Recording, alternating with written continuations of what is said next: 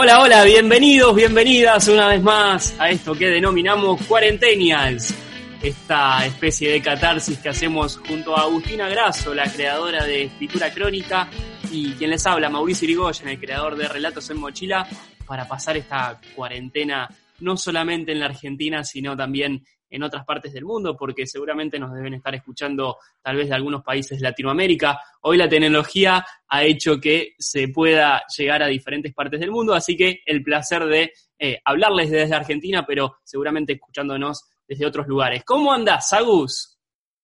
Feliz cumplemes, Mauri. Felicidades para vos también. Cumplimos el primer mes de vida. El primer mes de cuarentena, el primer mes de, nuestro primer mes de podcast. bueno, este podcast que iniciamos tal vez como una forma de, de, pasar el día, porque los primeros días recuerdo que estábamos todavía bastante convulsionados con todo esto, como que no sabíamos cómo íbamos a hacer, y ya estamos recontra acostumbrados, ¿no? ¿Cómo la llevas? Eh, te quería hacer una pregunta. Te quería preguntar ¿Qué es lo que más extrañas ahora que pasó un mes? ¿Qué es lo que más extrañas de la vida pre-cuarentena? No vale decir salir, ¿no? Que es lo obvio. Sí, sí, claro. Em, es una buena pregunta, me agarras un poco frío, pero así sin pensar demasiado, podría decirte que... y alguna juntada con amigos. Me gusta, me sí, gusta. Sí, en tu caso, que seguramente ya la tenés masticada. No, me viene pasando como mucho esto como del abrazo, ¿viste? Como de... Mm. Eh, eh, digo, bueno, yo estoy con mi pareja, obviamente nos abrazamos, pero digo, es como el abrazo, esto no sé, a, la gente que querés, ¿viste? Eh, mm. como la cuestión más corporal me parece que me viene pasando, ver, ver, ver a la gente, ver a mis mm. viejos, ver a, a, no sé, a mi hermano, mi cuñada, mis amigas, entender mm. mis amigos.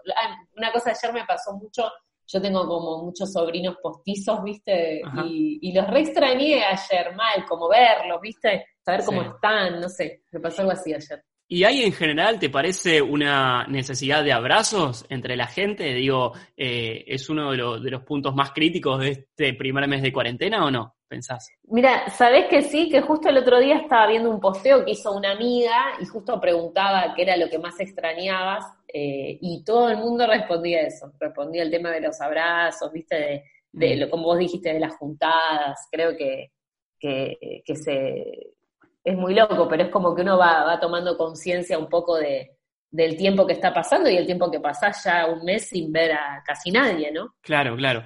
Yo me pregunto lo siguiente, ¿no? Si después de que se levante la cuarentena, que todo vuelva paulatinamente a la normalidad, si después vamos a seguir dándole el valor que hoy le estamos dando al abrazo, a encontrarnos con un ser querido, a un amigo o con un familiar, eh, ¿seguiremos dándole esa importancia que le estamos dando hoy o empezaremos de vuelta con ese eh, correr atrás de la zanahoria y todos nos olvidamos de vuelta? ¿Qué te parece a vos?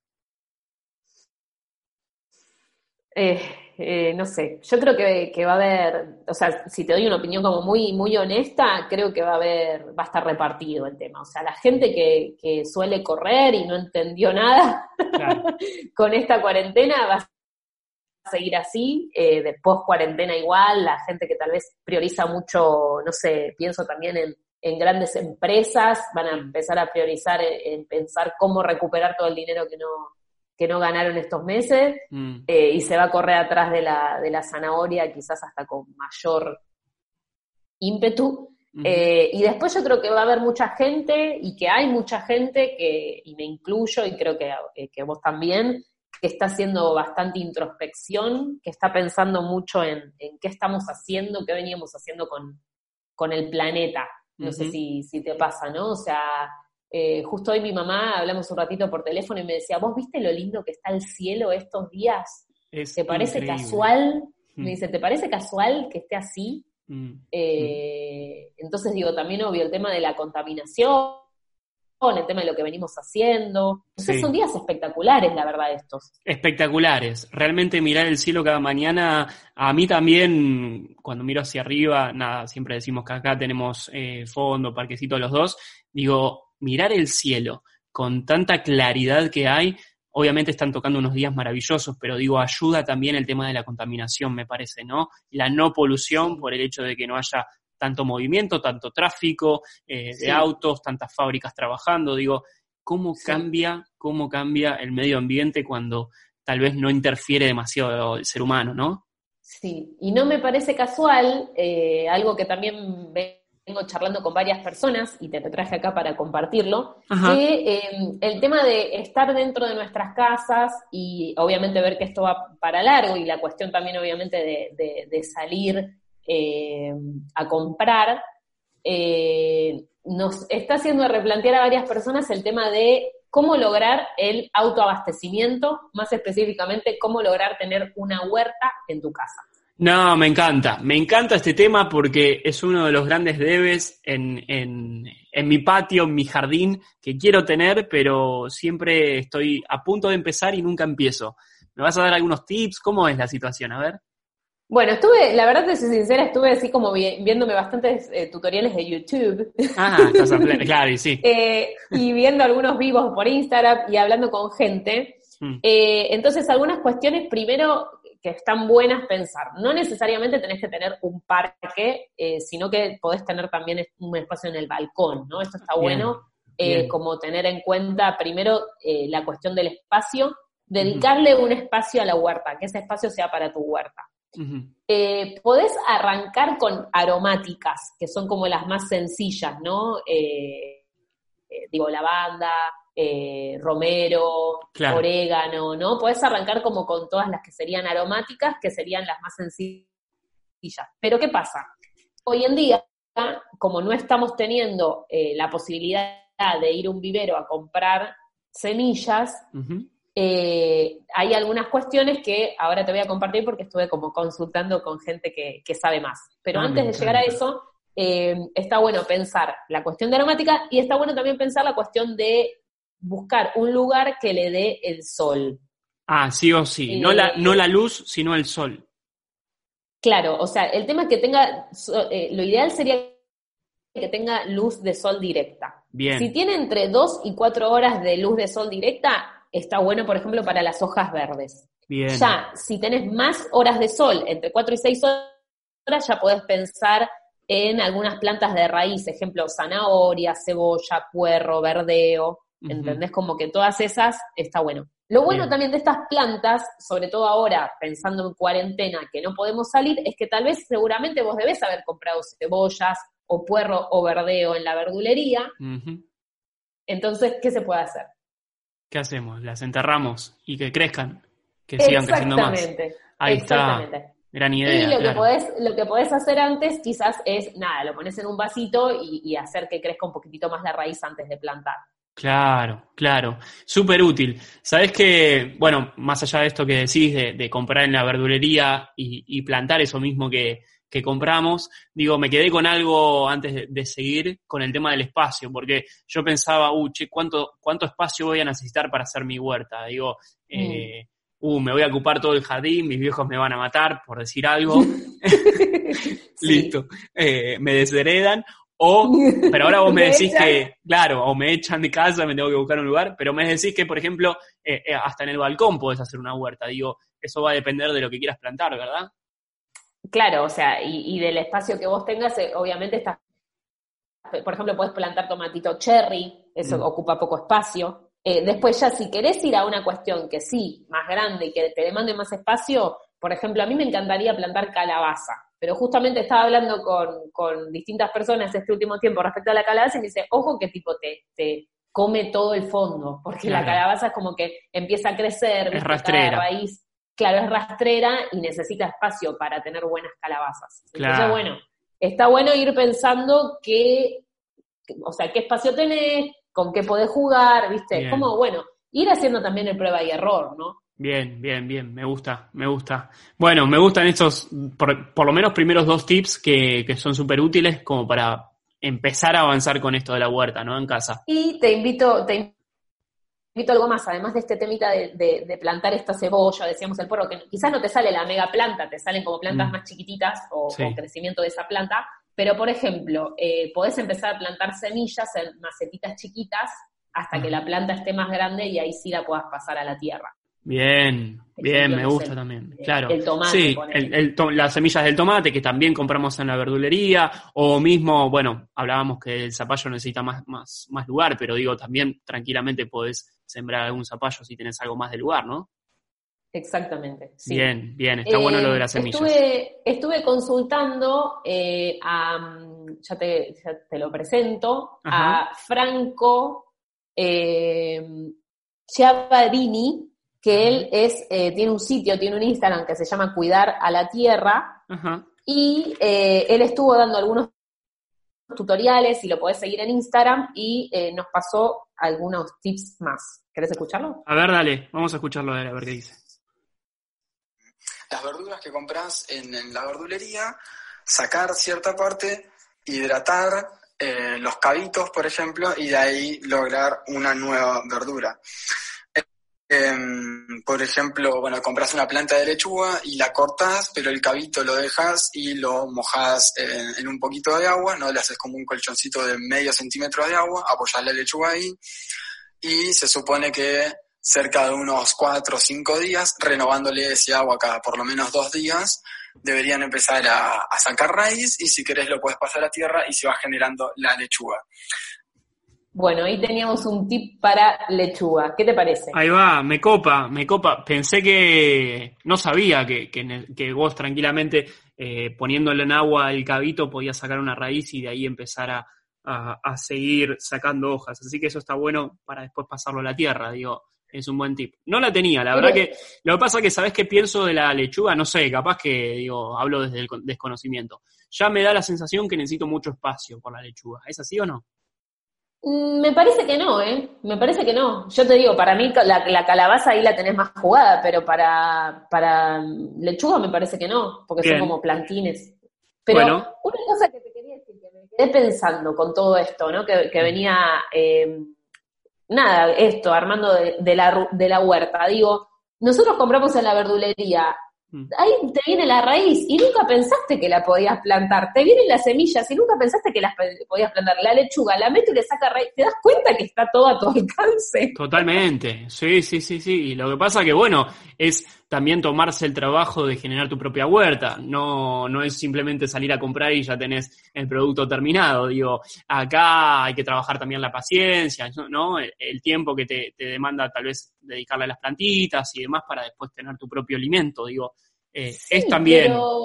Pero, para mí es como hasta un, cambio de, concepto de paradigma. O sea, en vez de andar pensando que lo que necesito lo tengo que ir a comprar, porque también, a ver, yo te digo, el sábado fui a la verdulería, tuve que hacer una una fila que el espacio, que con el barbijo, que esperando, que y cuando yo todo el tiempo pensaba, wow, puedo tener esto en mi casa, no te digo todo obviamente, pero pero una parte, digo, hasta siento que es algo como conceptual de chip, ¿entendés? Sí, un cambio de chip. Tal cual, tal cual. Coincido, ¿eh? Coincido. Me gusta. Me gusta que estemos hablando de este tema porque era uno de los debes ahí, así que me parece que me estás convenciendo de hacer mi propia huerta acá, ¿eh? Y la última que te tiro. Ajá.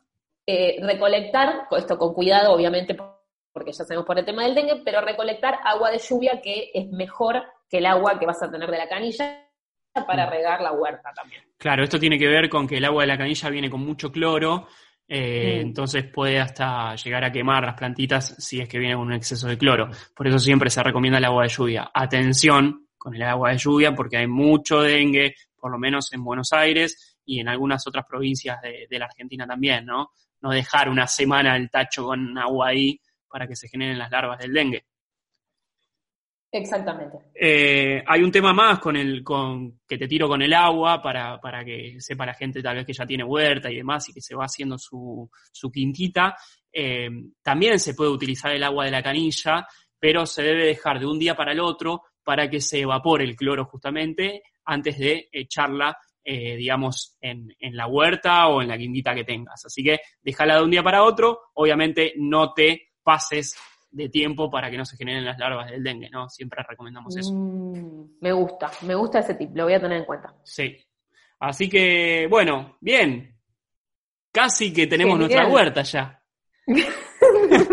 Yo que andaba medio, medio revolucionado hoy, eh, debo contar también que, hoy llegó mi hermano del sur, él estaba en Calafate y se pudo venir eh, con su camioneta porque obviamente eh, les contamos para los que no saben que el fin de semana el gobierno sacó una declaración jurada para los trabajadores golondrina, los trabajadores que van de un lado a otro, de una provincia a la otra, y podían viajar hasta el martes. Bueno, mi hermano era uno de ellos, así que se pudo venir con su camioneta desde Calafate, llegó hace un ratito y me contaba un poco la situación de la ruta, ¿no? En el país.